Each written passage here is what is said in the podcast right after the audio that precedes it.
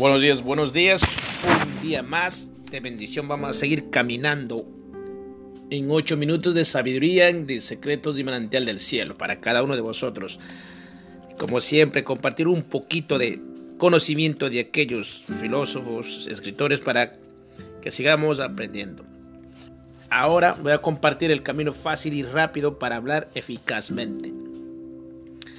Del autor Dale Carnegie comenzó a enseñar a hablar en público en 1912 para la Asociación Cristiana de Jóvenes en la calle 125 de la ciudad de Nueva York. En aquellos días hablar en público se consideraba un arte más que un conocimiento práctico y los objetivos de la enseñanza estaban dirigidos a obtener oradores y colosos de la tribuna de los elocuentes la mayoría de los profesionales y hombres de negocios que simplemente querían expresarse con más facilidad y confianza en sí mismos, en su propio medio, no tenían intención de gastar su tiempo o su dinero estudiando los mecanismos del lenguaje, la emisión de la voz, reglas de retórica y ademanes formalizados. Los cursos Dale Carnegie tuvieron un éxito inmediato porque ofrecían a esos hombres los resultados que ellos esperaban obtener. Dale Carnegie consideraba que hablar en público no era un arte refinado que requiriese talentos y aptitudes especiales, sino una habilidad que cualquier persona de mediana inteligencia podía adquirir y desarrollar a voluntad. En la actualidad, los cursos de Carnegie se dictan en toda la extensión de la Tierra y la validez de sus conceptos se ve confirmada por miles de sus estudiantes en todas partes del mundo, hombres y mujeres de todo tipo de vida que han mejorado exitosamente su capacidad de expresarse en la misma medida que su eficiencia personal. El texto que Dale Carnegie escribió para sus cursos Public Speaking and Influence Men in Business se reimprimió más de 50 veces, fue traducido a 11 idiomas más y revisado por Dale Carnegie varias veces para mantenerlo a tono con el aumento de sus conocimientos y de su experiencia. Más personas emplean este libro cada año que el conjunto de los matriculados en las universidades más importantes. Esta cuarta versión del libro ha sido basada sobre las propias notas e ideas de, mi esposo. El título es el que él mismo eligió antes que la muerte interrumpiera su obra. He procurado conservar en mi mente su filosofía básica, que hablar en público es algo más que decir unas cuantas palabras. Ante un auditorio es la expresión reveladora de la personalidad humana. Toda actividad de nuestras vidas es de alguna manera una comunicación, pero es por medio de la palabra como el hombre se distingue de otras formas de vida. Solo él, entre todos los animales, posee el don de la comunicación verbal y a través de la calidad de su lenguaje. Es como expresa mejor su propia individualidad, su propia esencia cuando es incapaz de expresar claramente lo que quiere decir por nerviosidad, timidez o nebulosos procesos mentales. Su personalidad queda bloqueada, oscurecida e incomprendida. La satisfacción personal, comercial o social depende sobremanera de la capacidad que tiene una persona de comunicar claramente a los demás lo que siente, lo que desea y lo que cree. Y ahora, como nunca sucedió antes en una atmósfera de tensiones, temores de inseguridad universal, necesitamos que permanezcan abiertas las vías de comunicación entre la gente. Espero que este libro sea de utilidad en todos estos sentidos, tanto para aquellos que simplemente desean actuar con mayor facilidad y confianza en sí mismos, en sus propósitos prácticos, como para aquellos que desean expresarse de modo más completo como individuos que buscan una realización personal más profunda. Dorothy Carnegie, esposa de él, eh, del maestro Carnegie. Primera parte, principios básicos para hablar eficazmente. En cada arte existen pocos principios y numerosas técnicas. En los capítulos que constituyen la primera parte de este libro, exponemos los principios básicos y las actitudes necesarias para dar vida a dichos principios. Como personas adultas, nos interesa un camino corto y sencillo para hablar con eficiencia. El único modo de que podamos alcanzar resultados rápidamente consiste en tener la actitud correcta para alcanzar nuestro objetivo y una firme base de principios para edificar sobre ellos. La adquisición de los conocimientos básicos. Comencé a enseñar a hablar en público en 1912 el mismo año en que el Titanic se hundió en las heladas aguas del Atlántico Norte. Desde entonces se graduaron en estos cursos más de 700 mil personas. En la entrevista que precede de la primera clase del curso Dale Carnegie, los alumnos tienen oportunidad de explicar por qué intentan matricularse en el curso y qué beneficios esperan obtener. Naturalmente los, los términos varían, pero es sorprendente advertir, en la mayoría de los casos, la coincidencia en el deseo fundamental. Cuando me invitan a hablar ante un grupo de personas, me siento tan cohibido y asustado que no puedo pensar claramente, ni concentrarme, ni recordar lo que pensaba decir. Quiero ganar aplomo y confianza en mí mismo. Quiero lograr que mis pensamientos fluyan en un orden lógico y ser capaz de hablar clara y convincentemente ante un grupo social o comercial. ¿No le resulta esto familiar? ¿No experimentó los mismos sentimientos de inferioridad? ¿No hubiera dado una fortuna por hallarse en condiciones de hablar en público de un modo convincente y persuasivo? Yo estoy seguro de ello.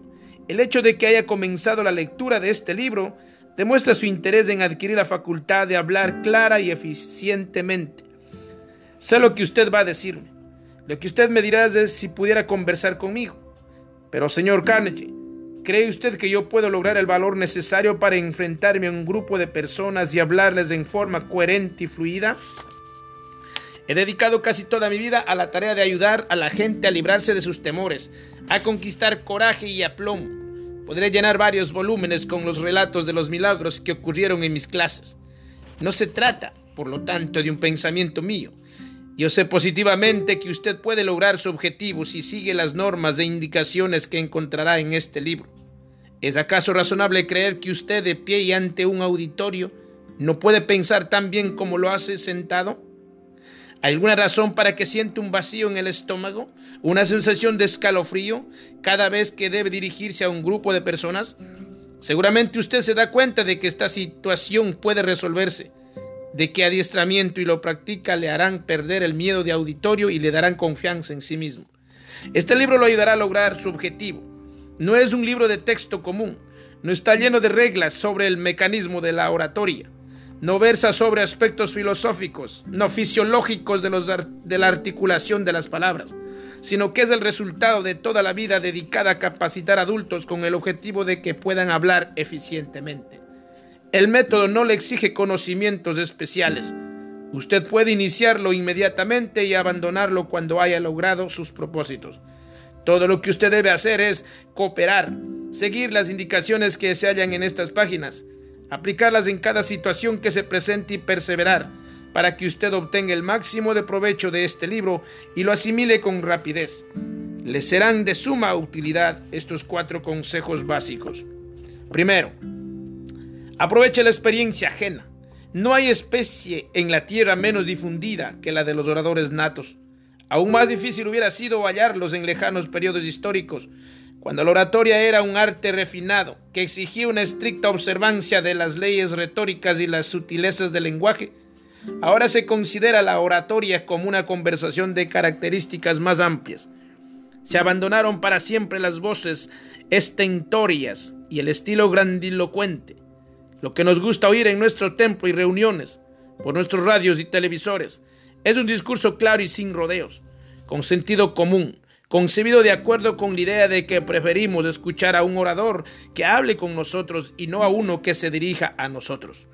A pesar de lo que pueda inducirnos a creer la lectura de muchos libros de texto, la oratoria no es un arte oscuro y difícil que solo puede ser dominado a través de muchos años dedicados a perfeccionar la voz y luchar con los misterios de la retórica. He dedicado casi toda mi carrera en la enseñanza a demostrar que es fácil hablar en público, siempre que se sigan unas pocas pero importantes normas. Cuando comencé a enseñar en la YMCA, calle 125 de Nueva York, en el año de 1912, no tenía sobre este tema más conocimientos que mis primeros alumnos. En esas primeras clases enseñaba según los métodos aprendidos en mis años de estudio en, en Watersburg, Missouri. No obstante, pronto descubrí que seguía un camino equivocado. Pretendía enseñar a adultos que actuaban en el mundo de los negocios como si fueran jóvenes estudiantes. Comprendí, comprendí la inutilidad de presentar como ejemplos dignos de imitación a Webster, Pitts, Burke y O'Connell. Lo que querían los integrantes de mi curso era lograr el coraje necesario para ponerse de pie y hablar clara y coherentemente en su próxima reunión de negocios.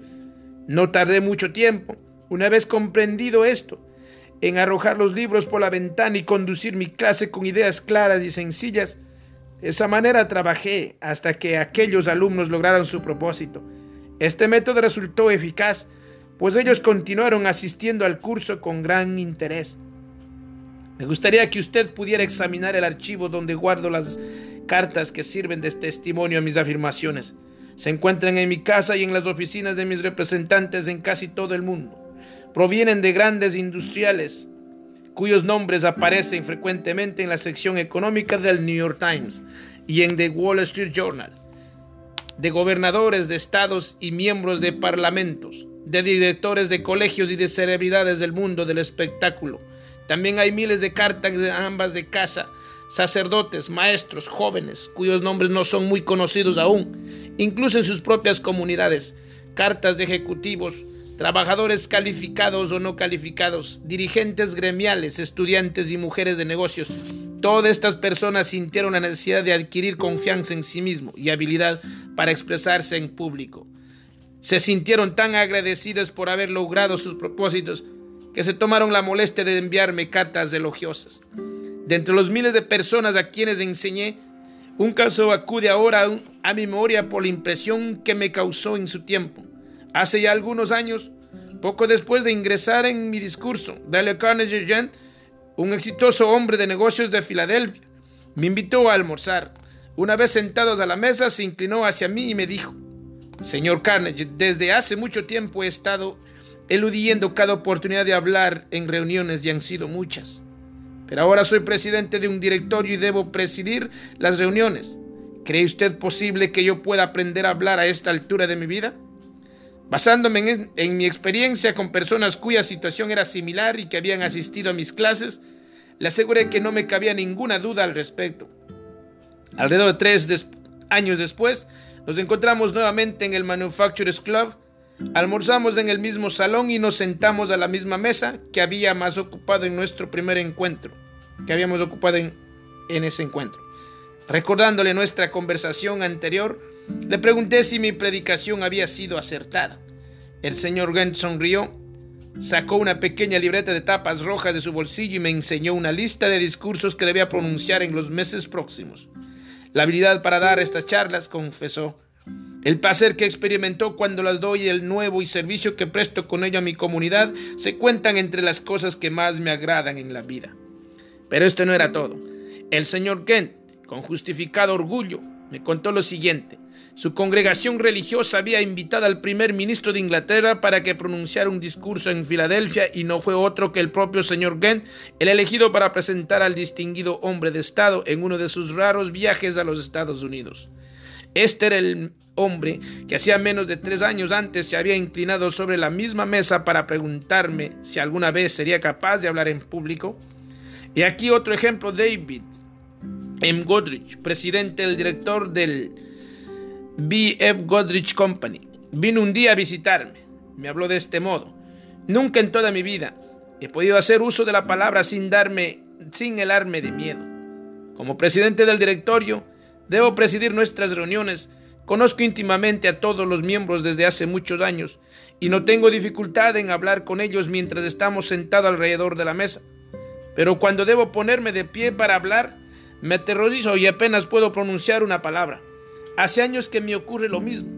No creo que usted pueda hacer nada por mí. Mi problema es muy serio y muy viejo. Bien, si usted cree que yo no puedo hacer nada por usted, ¿por qué ha venido a verme? Le pregunté. Por una sola razón respondió. Tengo un contador, un hombre muy tímido, que se ocupa de mis cuentas personales. Para entrar en su oficina debe atravesar mi despacho. Durante años ha pasado furtivamente mirando al piso casi sin pronunciar una palabra, pero en los últimos tiempos se ha transformado. Ahora entra con la cabeza erguida, con un brillo especial en la mirada y me dice buenos días, señor Godrich, con seguridad y energía. Me asombró mucho el cambio. Tanto es así que le pregunté, ¿qué ha comido usted hoy?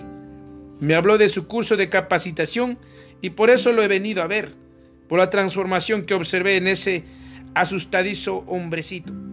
Le dije al señor Godrich que si asistiera atentamente a las clases y las siguientes, nuestras instrucciones en el término de pocas semanas se podría lucir hablando en público. Si usted puede conseguir eso, me contestó, seré uno de los hombres más felices del mundo. El señor Godrich se incorporó al curso y sus progresos fueron notables. Tres meses más tarde le invité a una reunión de tres mil personas que debía realizarse en el salón del baile del Hotel Astor.